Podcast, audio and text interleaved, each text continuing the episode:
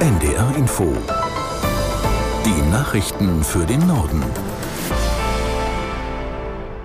Um 16 Uhr mit Michael Hafke.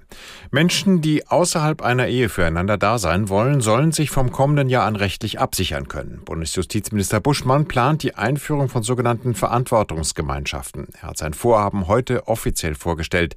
Er sagte, eine moderne Gesellschaft brauche ein modernes Recht. Ich glaube, es ist gut, dass wir in einer Zeit, in der sehr viele ältere Menschen möglichst lange selbstständig leben wollen, und in einer Gesellschaft, die sehr mobil geworden ist, wo häufig auch die klassische Familie sehr weit voneinander entfernt wohnt, dass es hier neue Möglichkeiten zu rechtlich gesicherter Verantwortungsübernahme gibt. Ich glaube, das tut unserer Gesellschaft gut. Bundesjustizminister Buschmann. Bis zum Herbst soll ein Gesetzentwurf stehen. Der Vertrag für eine Verantwortungsgemeinschaft muss laut Buschmann dann bei einem Notar oder einer Notarin geschlossen werden. Alleinerziehende oder ältere Menschen, die zusammen wohnen, aber kein Paar sind, sollen auf diesem Weg zum Beispiel ein Auskunftsrecht gegenüber Ärzten erhalten. Steuervorteile soll es nicht geben.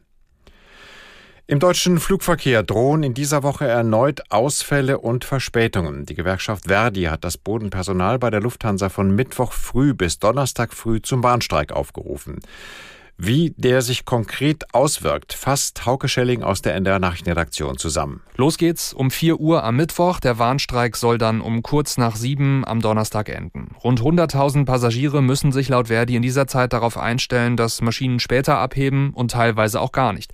Betroffen sind die großen Flughäfen in Deutschland, Frankfurt am Main, München, Berlin, Düsseldorf und Hamburg.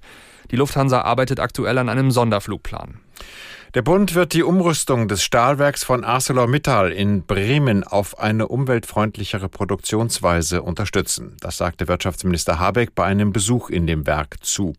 Es fehlt noch die Genehmigung aus Brüssel. ArcelorMittal will seine beiden Hochöfen stilllegen und durch eine moderne Anlage ersetzen, die mit Wasserstoff arbeitet.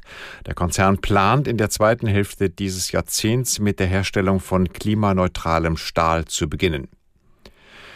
Die Entscheidung in Paris, die Parkgebühren für große, schwere Fahrzeuge in der Innenstadt zu verdreifachen, ist nach Ansicht des Deutschen Städte- und Gemeindebundes nicht auf Deutschland übertragbar.